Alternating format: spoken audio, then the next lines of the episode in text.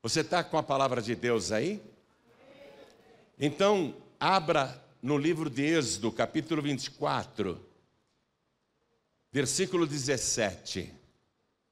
Diz assim: E o aspecto da glória do Senhor, e o aspecto da glória do Senhor, era como um fogo consumidor no cume do monte. Aqui está falando do Monte Sinai. No cume do monte, aos olhos dos filhos de Israel. Eu vou reler o versículo 17, preste atenção.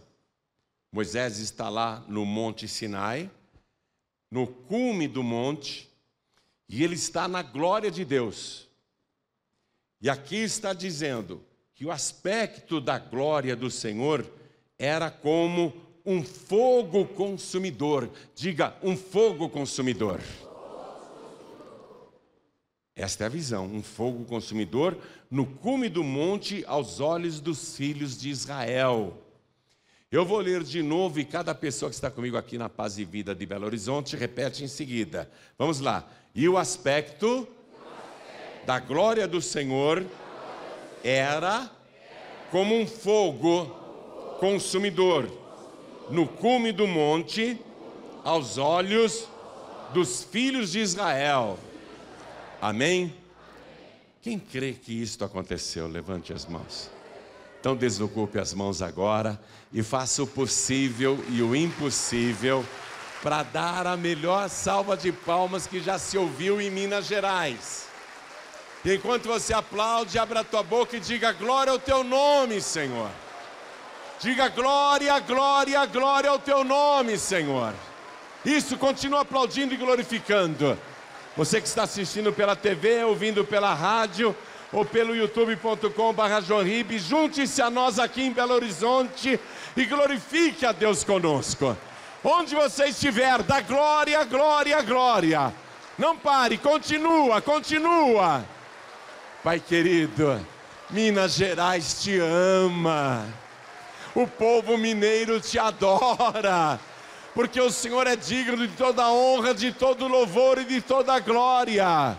Mas também o povo do Brasil te ama e até fora do Brasil. Então, sobre cada vida que te glorifica, derrama a tua bênção, a tua virtude, o teu poder.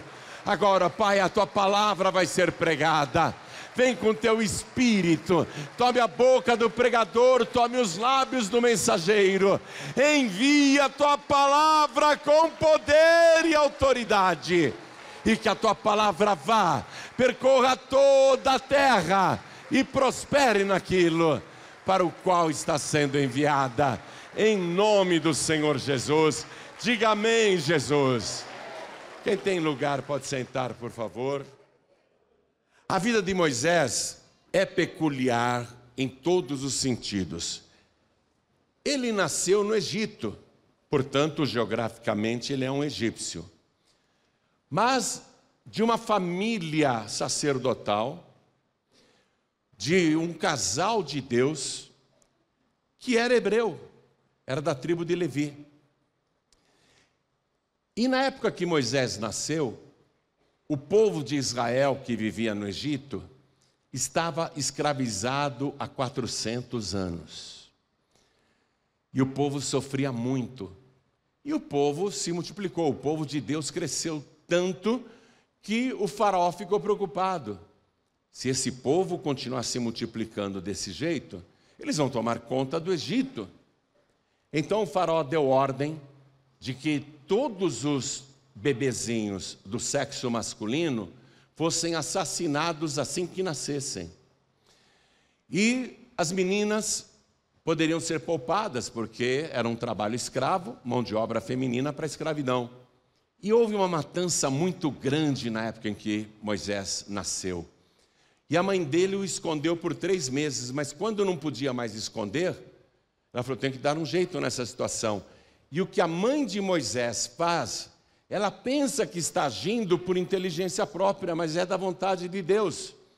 Ela pega um cestinho, é, coloca betume, vedando né, as aberturas, faz ali um alcochoado e coloca o bebezinho dela o Moisés, que não se chamava Moisés ainda.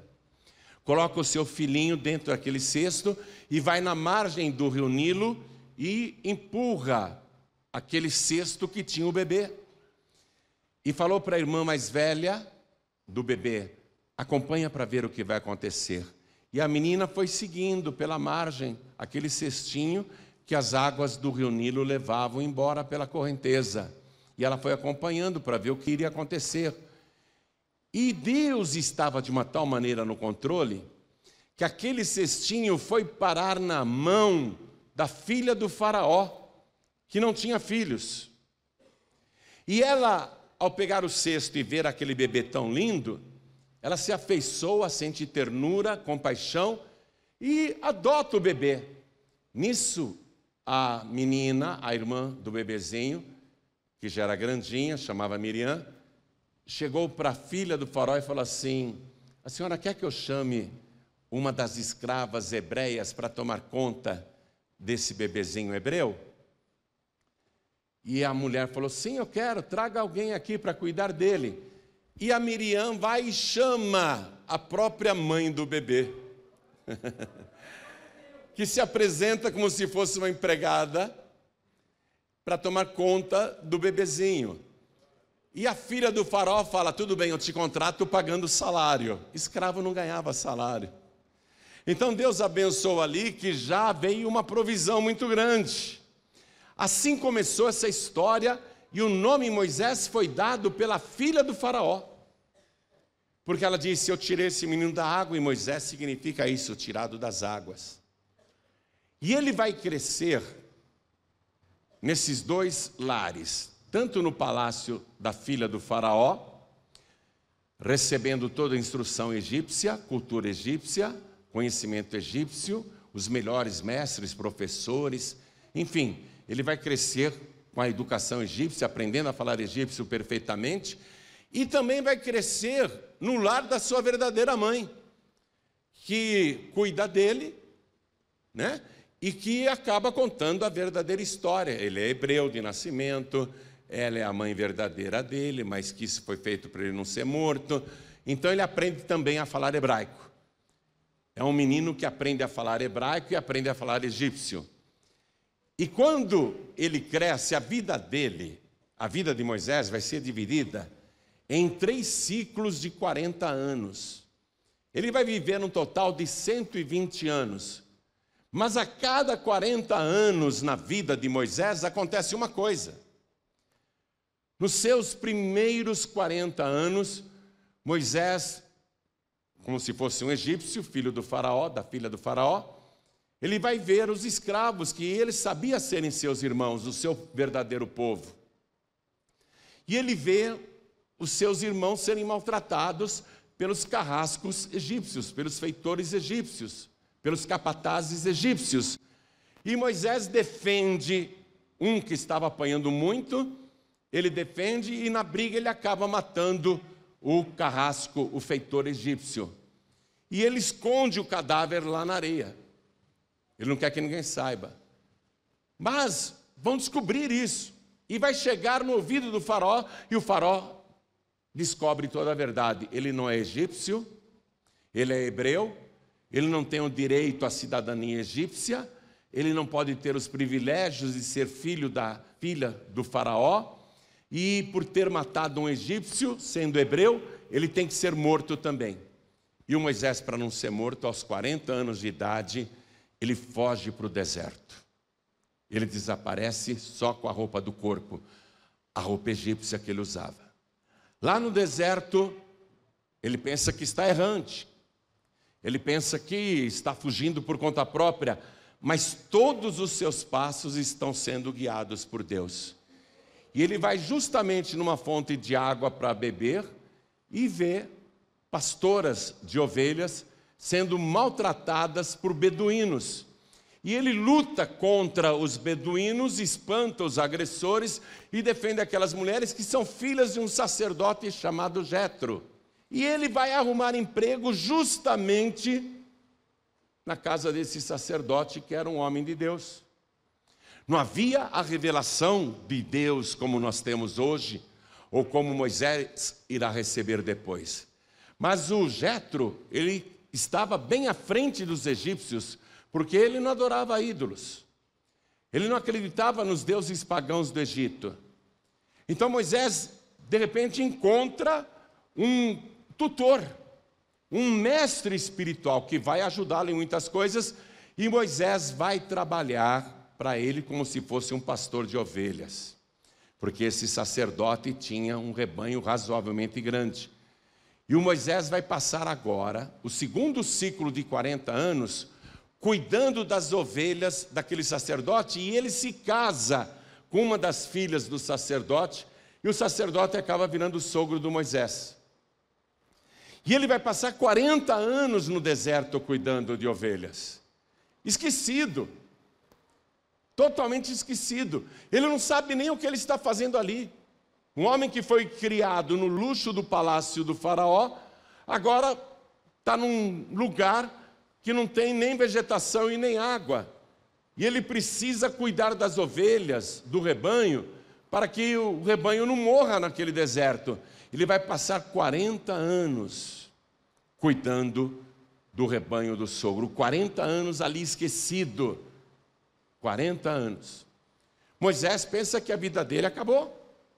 Ele está com 80 anos agora. Moisés nem imagina o plano de Deus na sua vida. Deus tem um plano glorioso na vida de Moisés, desde o seu nascimento. Os primeiros 80 anos da vida de Moisés foi uma preparação, porque Deus vai precisar que ele fale em egípcio com o Faraó. Não poderia ter um intérprete, porque poderia deturpar a tradução. E ele ficou 40 anos no deserto cuidando de ovelhas, porque dos 80 até os 120, ele vai ter que cuidar do rebanho de Deus, do povo de Israel que ele vai libertar da escravidão do Egito e que vai trazer para aquele mesmo deserto sem água. Então, quando Moisés for iniciar o terceiro ciclo da sua vida, lá no deserto do Sinai, ele nem imagina o que Deus tem preparado para ele. Foi no início do terceiro ciclo, quando Moisés estava com 80 anos de idade, que numa noite ele estava lá apacentando as ovelhas do sogro. Ele pensa que está sozinho no deserto com aquelas criaturas, com o gado, com as ovelhas. E ele olha no pé do monte, ele vê uma árvore pegando fogo. Às vezes algumas árvores entram em combustão lá mas elas queimam e logo apaga. Mas Moisés viu que aquela árvore pegava fogo e não se apagava. Ele não tinha o que fazer, ele ficou olhando de longe para aquela árvore que pegava fogo e nunca era consumida. Ele ficou intrigado com isso, como é que pode? Passaram-se horas e aquela pequena árvore continuava queimando, o fogo não apagava. Ele falou, mas é muito curioso, interessante, eu nunca vi isso. Já era para o fogo ter se apagado, já era para essa árvore ter queimado. Ele continuou olhando e ela ali ardia e não se consumia. Moisés pensou consigo mesmo: eu vou chegar mais perto dessa árvore e ver que mistério é esse. E quando ele se aproxima daquele arbusto que pegava fogo, mas nunca se extinguia, quando ele chega perto, uma voz fala com ele, pela primeira vez. Pela primeira vez ele ouve essa voz, e a voz o chama pelo nome. A voz diz: Moisés, Moisés. Sabe o meu nome? Não te chegues para cá. Tira as sandálias dos teus pés, porque o lugar em que pisas santo é. E ele ouvindo aquela voz e essa ordem, ele tira as sandálias e ele se prostra e ele pergunta: Quem és tu? Conhece o meu nome, sabe da minha vida. Ninguém sabe que eu estou aqui perdido no meio desse deserto, a não ser a família do meu sogro, a minha esposa e os meus filhos, as minhas cunhadas. Quem é que fala comigo? E a voz respondeu: Eu sou o Deus de Abraão, o Deus de Isaac e o Deus de Jacó. Eu tenho visto a aflição do meu povo. Eu tenho ouvido o seu clamor lá no Egito, e eu desci para livrá-lo. E é interessante Deus falar isso para Moisés, porque, vem cá, você conhece a história, não é? Moisés, ele vai ser o libertador do povo hebreu que está há 430 anos agora escravizado no Egito. Ele vai ser usado como libertador. Agora, se Deus ouvia se Deus via o sofrimento, e se Deus desceu, por que, que ele mesmo não foi lá falar com o Faraó? Ele podia ter feito a chama aparecer lá, no palácio do Faraó, não é? Ele podia pegar uma palmeira, ele podia pegar uma tamareira ou qualquer árvore que estivesse lá no jardim do Faraó, ele podia colocar esse fogo que nunca se apaga, Deus poderia aparecer para o faraó e falou: Faraó, é o seguinte, eu sou o Deus dos hebreus. Eu tenho visto como você tem maltratado o meu povo e até assassinado os meus bebês. Agora você deixa o meu povo ir embora, porque senão eu vou acabar com o teu país. Deus não podia ter feito isso? E por que Deus não fez? Pela mesma razão pela qual muitos séculos antes de Moisés, Deus falou com Noé: Noé, constrói a arca, porque eu vou mandar o dilúvio sobre a terra. Noé se tornou o pregador daquela geração, e Moisés vai ser o pregador daquela geração. Ele vai pregar em egípcio e ele vai pregar em hebraico. E Deus, Deus pode fazer o que quiser. Deus sabe que tem muita gente sofrendo lá fora. Deus sabe quantas pessoas nesse exato momento, dentro desse planeta, quantas pessoas estão com câncer, quantas pessoas estão em estado terminal, quantas pessoas estão com doenças incuráveis ou com sofrimentos terríveis. Deus sabe de tudo.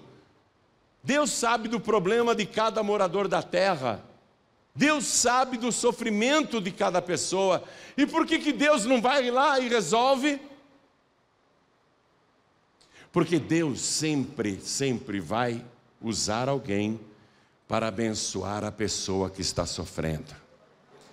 No caso de Noé e do dilúvio daquela geração, Deus usou aquele velhinho também. No caso de Faraó, Deus vai usar o Moisés para libertar o povo daquele sofrimento. E no teu caso? E no teu caso? Porque você está sofrendo e Deus sabe do teu sofrimento, e aliás você até tem escrito a tua petição e o teu sofrimento para apresentar a Deus. O que você escreve no seu pedido de oração, Deus sabe o que você escreveu. Por que, que Deus não resolve já? Se ele já sabia do teu sofrimento e de toda a situação? E se Deus sabe do sofrimento das pessoas deste mundo, por que, que continua esse sofrimento? Por que, que Deus não resolve tudo? Porque Deus, Deus ele não ajuda quem precisa, Deus ajuda quem o busca. É quem busca a Deus que recebe o milagre. Vou te provar nas palavras de Jesus. Quando Jesus estava aqui na terra, ele viu o povo preocupado. E agora, o que, que nós vamos comer? E agora, o que, que nós vamos vestir? E agora, o que, que vai ser amanhã? Jesus disse: Não vos inquieteis pelo dia de amanhã, porque o dia de amanhã dará conta de si mesmo. Não fiqueis inquietos perguntando o que comeremos, o que beberemos, com que nos vestiremos, e agora e amanhã. Jesus disse: não fiquem preocupados com isso, mas buscai primeiro, olha ele falando, o próprio Deus. Mas buscai primeiro o reino de Deus e a sua justiça, e todas as coisas que você precisa te serão acrescentadas. O que você quer, Ele tem para dar, mas Ele só vai dar se você buscar. Então Deus vai usar o Moisés agora, e o que eu quero chamar tua atenção no caso de Moisés, e por isso eu comecei essa palavra com ele, é que ele vai se aprofundar no relacionamento com Deus. Você vê? Primeiro, não foi ele que encontrou Deus, foi Deus que o encontrou. Não é? No teu caso é a mesma coisa. Não fica se vangloriando, dizendo eu que resolvi vir para a igreja. Eu que vim aqui, ah, eu queria ver o pastor João Ribe Palharim pessoalmente, eu resolvi vir aqui. Que nada, já estava tudo planejado. Eu sou apenas uma isca, apenas um anzol.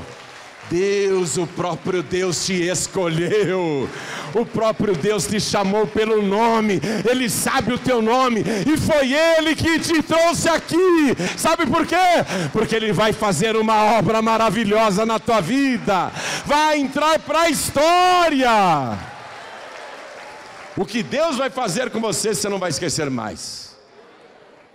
Você veio hoje, Deus está feliz, e ele já está com tudo planejado e preparado. E tudo o que aconteceu na tua vida até hoje, olhe bem para mim, porque eu estou falando como profeta. Nada foi acaso. Mesmo que você em alguns momentos tenha se revoltado, ou se rebelado, porque você não compreendeu o que estava acontecendo mas tudo na tua vida, as perseguições que fizeram contra você, os ataques do inferno, os infortúnios, os imprevistos, as coisas que aconteceram sem você esperar, tudo estava debaixo do controle da poderosa vontade de Deus. E Deus, usando a sua vontade poderosa, te trouxe aqui hoje. Com o poder que Ele tem, hoje Ele vai começar um rebuliço na tua vida. Moisés iniciou ali uma progressão de intimidade com Deus. Primeiro, ele não ousou nem olhar para a sarça que pegava fogo, ele cobriu o rosto. Foi o primeiro encontro. Ele viu o fogo, o fogo que consumia, mas ao mesmo tempo não destruía. Ele pensou: é um fogo diferente. Não é um fogo que destrói, é um fogo diferente. Depois o Moisés, resumindo a história dele, ele vai ser chamado no cume do monte Sinai. Deus vai chamá-lo ali para conversar depois da sarça, isso depois da sarça ardente, quando ele teve o primeiro encontro com Deus, e Deus ali o convocou para libertar o povo. Ele já recebeu uma missão. Hoje você está recebendo uma missão de libertar os teus familiares que estão presos nas drogas, nos vícios de bebida, que estão presos no mundo, que estão sendo pisoteados por Satanás. Hoje, para muitos aqui, é o primeiro encontro. Depois, Deus vai progredir para dar para Moisés a palavra, tanto para ele como para o povo, os dez mandamentos. E vamos comigo aqui no capítulo 19 de Êxodo no versículo 18. Moisés está de novo lá, no pé do monte. Já se passaram alguns anos. Ele está agora já num novo relacionamento com Deus. Ele já foi usado para devastar o Egito, para libertar o povo hebreu de lá. Ele já está com o rebanho de Deus, as ovelhas de Deus no deserto. Ele tem experiência de sobrevivência no deserto. Ele foi preparado para conduzir aquele povo. Ele vai ficar 40 anos morando no deserto com aquelas pessoas. E ninguém vai morrer, não. As pessoas vão ter saúde, as pessoas vão ter coisas boas, vão ter alimento todo dia, vão ter água, ninguém vai morrer de sede. Quem era picado de serpente era sarado. Moisés está sendo muito usado por Deus em várias coisas, mas Deus agora dá para ele a palavra com profundidade e a palavra que ele tem que pregar para o povo, mas é lá no Monte Sinai. Diz aqui o capítulo 19, versículo 18: E todo o Monte Sinai fumegava porque o Senhor descera sobre ele em fogo. Diga em fogo. E a sua fumaça subia como fumaça de um forno, e todo o monte tremia grandemente.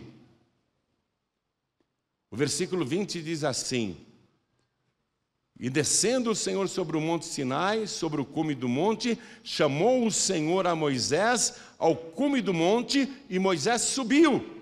Mas o cume do monte agora não é uma sarça pegando fogo, não é um pequeno arbusto. É o cume inteiro do monte que parece de fogo. E o Moisés sobe. Ele sobe e vai receber ali os mandamentos de Deus. Deus vai falar com ele poderosamente e ele vai ensinar o povo a palavra do Senhor. Aí Deus deixa passar mais um tempinho. E ele vai chamar o Moisés outra vez. O relacionamento de Moisés com Deus é uma progressão, é assim que Deus trabalha na vida de cada um de nós. Ele começa aos pouquinhos. Ele não vai mandar o fogo todo de uma vez. Ele vai começar com uma pequena brasa do altar. Ele vai começar aquecendo o teu coração ele vai abençoar a tua vida, Ele vai fazer você crescer na fé. É assim que Ele está fazendo com Moisés. E agora Deus vai dar para ele outra missão. Vá comigo no capítulo 24, eu vou ler, capítulo 24 agora. Eu vou ler a partir do versículo 15. Atenção. Mais alguns anos se passaram e Deus vai chamar o Moisés outra vez. Lembra que ele vai ficar 40 anos no deserto? Então, são ocasiões que Deus vai falar com ele, e diz aqui, ó, versículo 15: E subindo Moisés o monte, a nuvem cobriu o monte, porque Deus fala assim: Moisés, sobe aqui que eu quero falar com você. E o Moisés subiu. Versículo 16: E habitava a glória do Senhor sobre o monte Sinai, e a nuvem o cobriu por seis dias. E ao sétimo dia chamou o Senhor a Moisés do meio da nuvem. Eu subi o Monte Sinai algumas vezes. É para atleta, não é para qualquer pessoa, não. Porque você começa a subir 10 horas da noite e vai chegar às 6 horas da manhã. Imagine você caminhar uma noite inteira sem parada para chegar no topo de um monte. É uma coisa complicada. O Moisés, ele já está mais velho. Ele tem mais, mais de 80 anos. Ele está naquela fase de 80 a 120 anos. E mesmo idoso, Deus fala para ele: sobe um monte aqui, quero falar com você. O Moisés sobe, com dificuldade. Chega no topo. Estou aqui, Senhor. O cume do monte fumegava. Deus veio com fogo. E Moisés está vendo aquele fogo. Ele está vendo. E ele espera que Deus fale com ele. E Deus não fala. Passa o primeiro dia, Deus mantém silêncio. Lá no cume do monte Sinai, as horas não passam, o tempo se arrasta. Você fica lá, não tem o que fazer, a não ser orar. E mesmo depois de orar bastante, você fala: que mais que eu vou fazer aqui? Não tem nada para fazer? Eu já orei tudo o que eu podia, eu já esgotei todas as minhas palavras. O Moisés ficou no cume do monte aquele dia inteiro, a noite toda, dormiu no monte, e no segundo dia ele pensou: agora Deus vai falar comigo. E Deus não falou. O dia passou, escureceu, ele dormiu no monte, amanheceu o terceiro dia. Hoje acho que Deus fala comigo. Ele mandou eu subir, eu subi, eu estou aqui. Passou o dia inteiro, veio a noite, ele dormiu no monte outra vez e Deus não falou nada. Mas a glória do Senhor está lá, ele sabe que está. E tem o fogo do Senhor no cume do monte. e tem a nuvem de glória. No quarto dia, Moisés acorda e pensa: hoje Deus vai falar comigo, ele me mandou subir, eu estou aqui. E passa o dia inteiro, vem a noite, ele dorme ali e Deus não falou com ele. Moisés podia falar: Eu acho que eu imaginei que Deus me chamou, é melhor eu ir embora. Mas ele não tem dúvida que Deus o chamou. No quinto dia amanhece, hoje Deus vai falar comigo. E o dia passa, anoitece, ele dorme no monte e Deus não falou com ele. No sexto dia, atenção, é o que eu li aqui para você, ó. E habitava a glória do Senhor sobre o monte Sinai, e a nuvem o cobriu por seis dias. No sexto dia, Moisés está lá o dia inteiro passando. Vem à noite, ele dorme ali e Deus não fala com ele. Às vezes a pessoa está na igreja fazendo uma campanha de oração e parece que Deus está te ignorando. Parece que Deus não está prestando atenção em mim. Parece que Deus não está me vendo, mas Deus está vendo e ouvindo. Deus está presente. E olha o que diz o versículo aqui, ó, final do versículo 16. E ao sétimo dia chamou o Senhor a Moisés do meio da nuvem. Deus esperou sete dias para falar com Moisés. Você consegue entender esse mistério? Por que, que Deus não falou no primeiro dia, no segundo, no terceiro e assim por diante? O próprio Deus respeitou os sete dias para revelar para Moisés o que ele queria para ter mais comunhão com Moisés.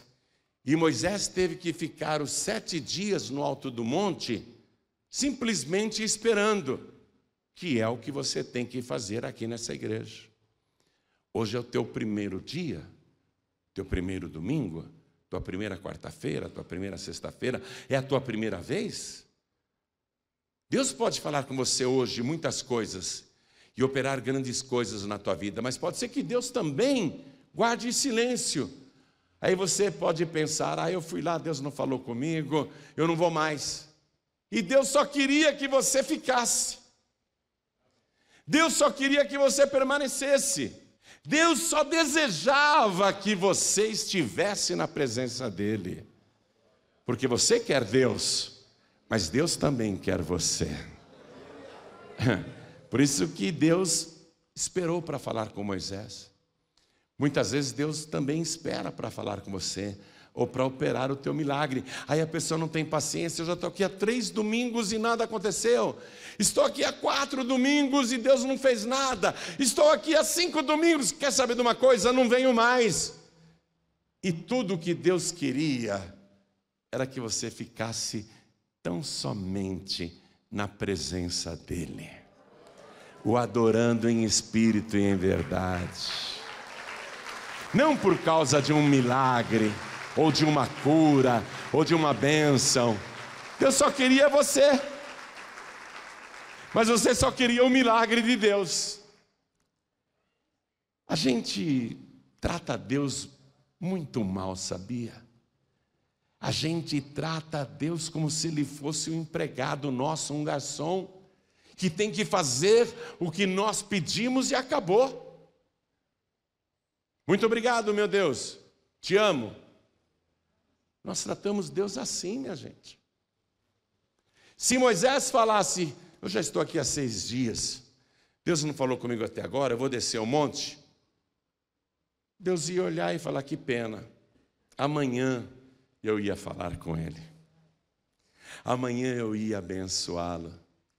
Mas ele não teve paciência de esperar. Que triste, né? Coitado, não aprendeu nada. Quando Deus ver você aqui, Deus espera que você venha às sete vezes.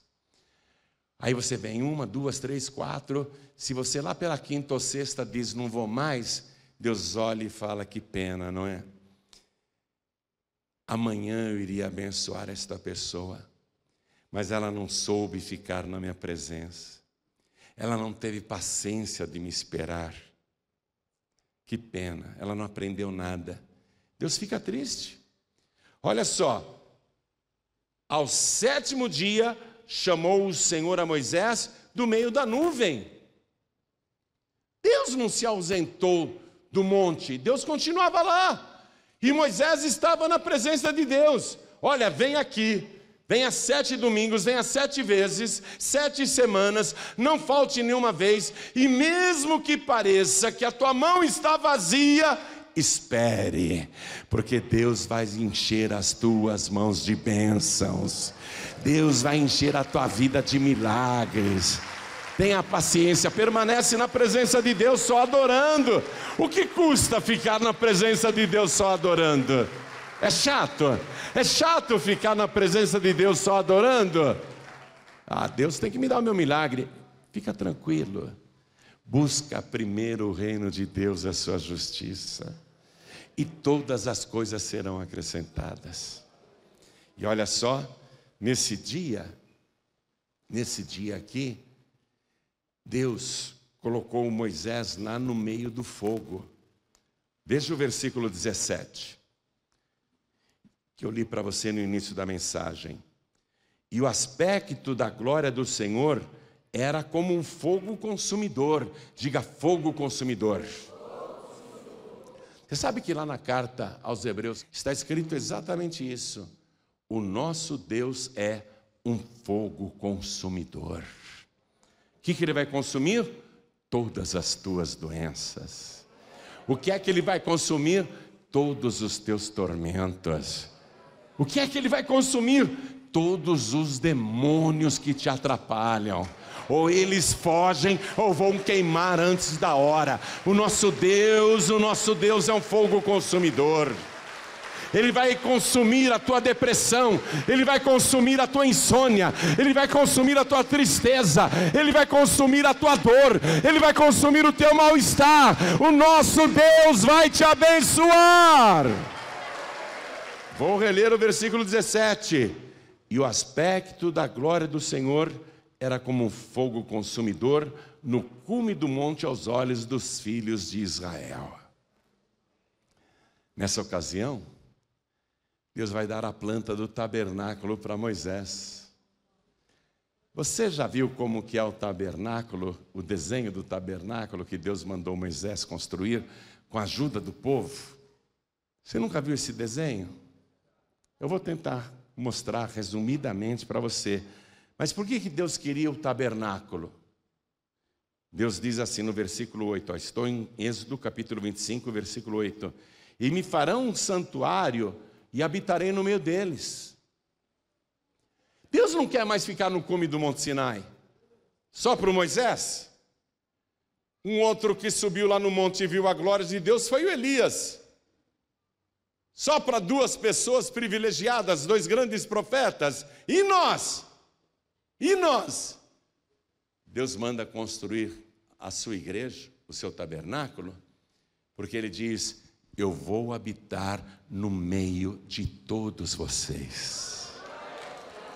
Não só para Moisés, não só para Elias, não só para alguns, não, no meio de todos vocês, para todos vocês. Eu não vou falar sobre o tabernáculo, não, porque seria mais uma pregação. É uma mensagem maravilhosa. Outro dia eu conto sobre o tabernáculo. Outro dia, hoje não. Mas, resumidamente, o tabernáculo era um lugar que Deus mandou Moisés e o povo construir para ele, para ele habitar no meio do povo e para que o povo tivesse condições de conviver com a glória de Deus. Esse conceito de tabernáculo, ele foi aperfeiçoado por Jesus. Esse conceito de templo. Um dia Jesus pregou e disse assim: Destruam este templo e em três dias o reedificarei. As pessoas acharam que ele estava falando do templo de Herodes, mas ele falava do seu próprio corpo. Foi Jesus que mudou o conceito de tabernáculo, o conceito de templo, dizendo que o corpo do salvo é o templo de Deus. E João Batista, que foi sem dúvida nenhuma o maior profeta já nascido de mulher, Jesus afirmou isso, maior que Moisés, maior que Elias. João Batista dizia assim: Eu batizo vocês com água para arrependimento, mas aquele que vem depois de mim é muito mais poderoso do que eu. Eu não sou digno de me agachar e desatar as correias das suas sandálias, ele vos batizará com Espírito Santo e com fogo. O Espírito de Deus habitando aqui, ó, nesse tabernáculo, com fogo e poder. Deus é um fogo consumidor. O apóstolo Paulo escreveu lá para os cristãos da cidade de Corinto, no capítulo 3, na primeira carta, capítulo 3, versículo 16: Não sabeis que o corpo de vocês é o templo do Deus vivo? Vocês não sabem disso? Que o corpo de vocês é o tabernáculo de Deus? É o templo vivo de Deus? Então, esse conceito de tabernáculo, lá com Moisés, vai nos mostrar essa progressão para todos, não para alguns privilegiados, para que todos tenham. Mas eu, para ter o Espírito Santo de Deus na minha vida, lá no tabernáculo que Deus mandou Moisés e o povo construírem, tinha a porta, uma, uma porta apenas, atenção, uma porta apenas. O que isso quer dizer? que para entrar na presença de Deus só existe uma porta. E essa porta tem nome. Ele disse: Eu sou a porta. Quem entrar por mim salvar-se-á. Para entrar na presença de Deus só através da única porta, não tem outra porta não. Jesus é a única porta. E assim que a pessoa entrava pela porta, qual era o primeiro móvel do tabernáculo? o altar do sacrifício. O pecador, na época de Moisés, ele errava, ficava com a consciência pesada. Olha o que ele tinha que fazer: ir no seu rebanho, escolher o animalzinho mais perfeito, mais bonito, que não tivesse bicho nem ferida, nada, teria que pegar aquele animalzinho, levar até o tabernáculo, entrar pela porta, ir até o altar do sacrifício, aí o sacerdote examinava o cordeirinho, se era perfeito ou não. Aí o sacerdote mandava o pecador ou a pecadora colocar a mão sobre a cabeça do animalzinho, ali no altar do sacrifício, para transferir o pecado para o animalzinho para transferir a culpa para o animalzinho. Aí o sacerdote vinha e degolava o animalzinho inocente, que morria no lugar do pecador, porque a alma que pecasse deveria morrer, e para que o pecador não morresse, o cordeiro morria no lugar do pecador. Então, João Batista apontou para Jesus séculos depois, coisa de 500 anos depois de Moisés, e ele diz: Eis aí o Cordeiro de Deus que tira o pecado do mundo. Para você ter a presença do Espírito Santo na sua vida, esse Deus que é um fogo consumidor, para você ser batizado com o Espírito Santo e com fogo, você precisa que o seu pecado seja removido. Porque o teu pecado afasta a presença de Deus no livro do profeta Isaías, capítulo 59, versículo 2, diz que os vossos pecados fazem divisão entre vocês e o vosso Deus. As vossas iniquidades, as vossas transgressões, fecham os ouvidos de Deus para que Ele não vos ouça. A pessoa jamais vai ter o fogo consumidor do Espírito Santo se o seu pecado não for removido. É por isso que no tabernáculo tinha primeiro a porta, já expliquei para você que é o símbolo de Jesus, eu sou a porta, e o altar do sacrifício era o primeiro móvel que o pecador encontrava, porque ele tem que se livrar do pecado. Quando o pecador colocava a mão sobre o cordeirinho e o cordeirinho era morto e o pecador via aquele sangue sendo derramado, o pecador ficava triste. Se esse pecado meu não tivesse sido cometido, esse cordeirinho inocente não precisaria morrer pelo meu pecado. Você entendeu por que, que Jesus morreu? Foi por causa dos nossos pecados para nos purificar de todo pecado, para transformar o teu corpo no templo vivo do Espírito Santo de Deus, para limpar toda iniquidade, para que você tenha Deus habitando na tua vida. Quando você é purificado pelo sangue de Jesus, quando o sangue de Jesus te purifica de todo o pecado, então Deus pode habitar no meio de você, dentro de você. E esse é o desejo de Deus. Vamos ficar todos de pé agora. Vamos ficar todos de pé. Olha para mim, por favor. Eu posso orar até pelo pior pecador e ele ser abençoado.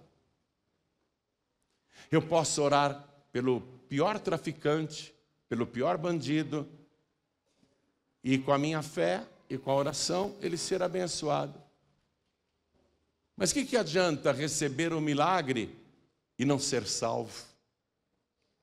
O que, que adianta receber um milagre, receber a bênção e no final de tudo ir para o inferno, onde o fogo nunca se apaga?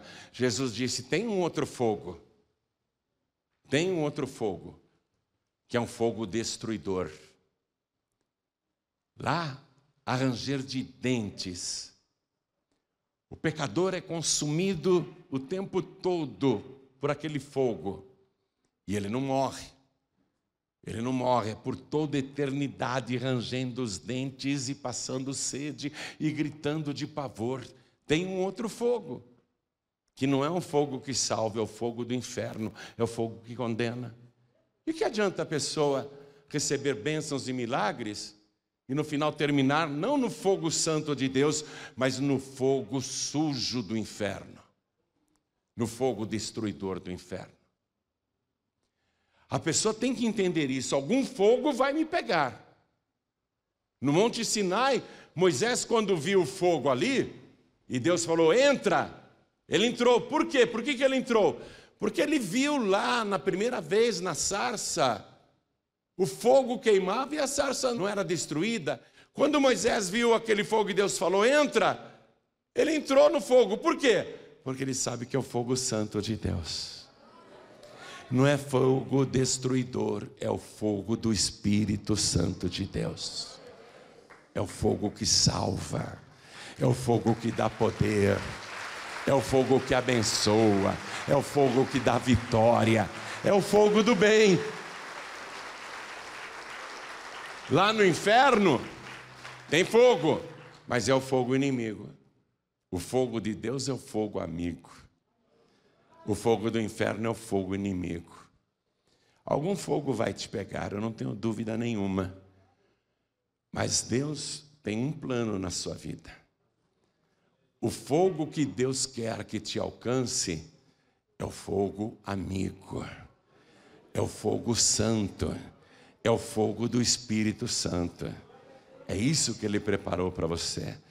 E esse fogo, se vier sobre você, é porque Jesus te purificou de todo o pecado. Pastor, eu gostaria de ficar livre de todos os meus pecados. Ah, então você tem que entrar pela porta. Eu quero ficar livre de todo o meu passado de pecados. Eu quero que a minha consciência seja libertada. Eu quero ser uma pessoa feliz, livre de verdade. Eu quero ser perdoado, eu quero ser perdoada. Então você tem que entrar pela única porta. Jesus disse: Quem entrar por mim, salvar-se-á. E aí, logo em seguida, tem o altar que Deus preparou, não aquele de Moisés do tabernáculo, mas o altar do Monte Calvário, onde o sangue de Jesus, o Cordeiro de Deus, foi derramado. E aquele sangue vai te purificar de todo o pecado. Você vai ficar limpo, limpa. E aí, com o corpo purificado, o Espírito Santo de Deus pode fazer morada na sua vida. Entra pela porta então. Quer ficar livre dos seus pecados? Quem quer ficar livre dos seus pecados? Quem quer ser purificado? Quem aqui quer receber Jesus como único, suficiente, exclusivo e eterno Salvador? Ergue a sua mão o mais alto que você puder. Olha quantas mãos erguidas. Vem aqui perto de mim, por favor. Sai do teu lugar, vem aqui para frente. Que bênção, que privilégio. Vamos aplaudir ao Senhor Jesus. Por cada vida que está chegando, por cada vida que está vindo, vem para cá. Vem para cá, vem para cá.